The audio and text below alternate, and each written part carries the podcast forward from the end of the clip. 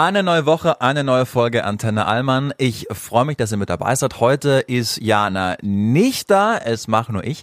Und es ist heute ein besonderer Kickstart, denn die Queen wird ja heute an diesem Montag beerdigt. Und es war mir möglich, mit dem Koch der Queen vorab nochmal zu sprechen. Sein Name ist Stefan Papert, kommt ursprünglich aus Deutschland. Ich habe ihn im letzten Jahr mal, da bin ich ähm, privat für eine Veranstaltung gebucht worden. Da habe ich ihn zwei Tage lang interviewt. Seitdem haben wir so ein ähm, freundschaftliches Verhältnis und deshalb war es mir möglich, mit ihm ein Gespräch aufzuzeichnen, beziehungsweise ich habe ihn gefragt, ob er mir einige Fragen beantworten kann. Und ich dachte, es gibt kein besseres Timing als heute. Und deshalb habe ich ihn zu Anfang gefragt, ob er denn, er hat ja über fünf Jahre lang für die Queen gekocht, ob er da ein besonderes Verhältnis mit ihr aufgebaut hat. Persönliches Verhältnis ist, ähm, ja, denke ich, einfach gesagt, es ist immerhin noch die Königin von England gewesen auch wenn sie bei uns in Windsor privat war. Ähm, vielleicht haben wir sie ein, zwei Mal mehr gesehen wie alle anderen Leute, aber ich denke, so Verhältnis wie in der Familie, Verhältnis wie unter Freunden oder unter Bekannten war es weniger, weil man einfach viel zu viel Respekt vor dieser Position hatte, viel zu viel Respekt auch von dieser Frau hatte, von ihrem Lebenswerk, von dieser ganzen Aura, die drumherum war. Also ich denke, es war eine, eine Persönlichkeit, die wir nie wieder erleben werden in dem Stil.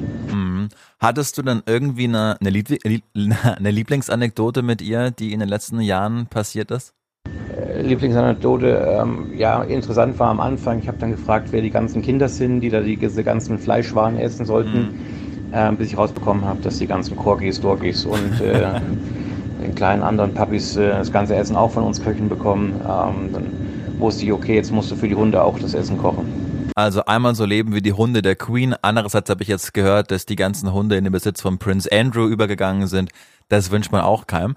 Was war denn, Stefan, das letzte, dass du der Queen gekocht hast? Das tatsächlich letzte, was ich gekocht habe, müsste im Juli Kalbsbraten gewesen sein. Kalbsbraten, ähm, frag mich nicht mehr auf die Beilagen, aber ich denke, es war auf jeden Fall Fleisch und Fisch gebraten Fisch. Das waren so die letzten Gerichte, die wir gemacht haben in Windsor. Weil dann ist sie ja von Windsor äh, quasi nach Schottland, ja glaube ich, umgezogen in das Schloss und ist da dann ja auch letztendlich gestorben.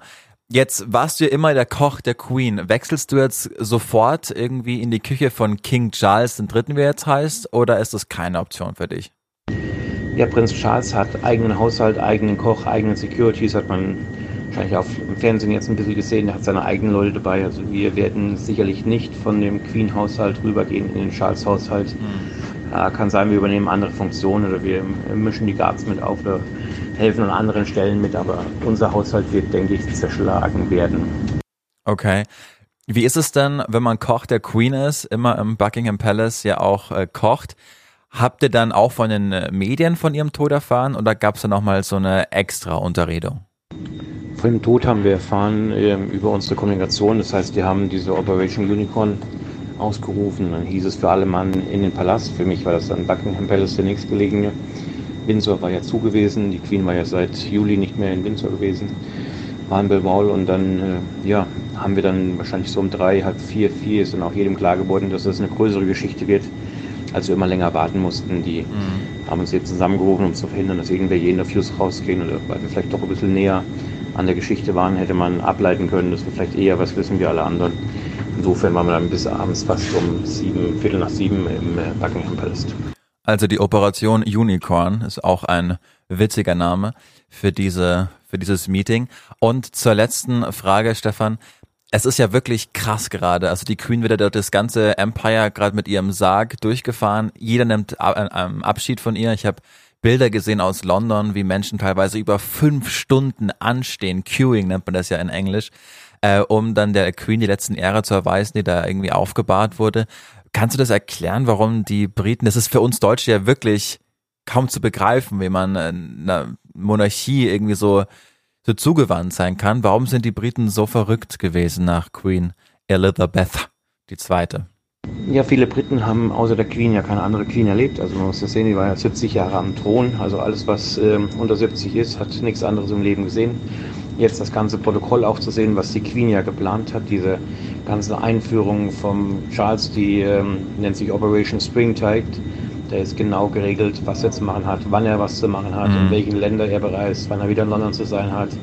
Was er auch im Rahmen der Beerdigung macht, hat die Queen ja alles festgelegt man sieht schon, wie wichtig sie war. Sie war eine Stütze, sie war Halt, sie wurde ja auch geliebt von ihrem Volk und Sie auch sehen, sie war eine der längsten Monarchinnen, die im Amt waren. Ich denke, die Briten haben sie unheimlich äh, verehrt und auch geliebt. Das kann man wirklich jetzt auch feststellen in den letzten Tagen. Stefan, hab vielen, vielen Dank für dieses kurze Interview. Wir haben dich ja in der Bahn erwischt. Du bist ein vielbeschäftigter Mann. Und ähm, ja, liebe Antenne Allmann Community, das war das kleine Interview mit Stefan Papa zur kleinen Montagsausgabe. Wir hören uns dann wieder völlig ausführlich und auch wieder mit Jana am Donnerstag. Das war so eine Special-Folge. Ich hoffe, es hat euch gefallen.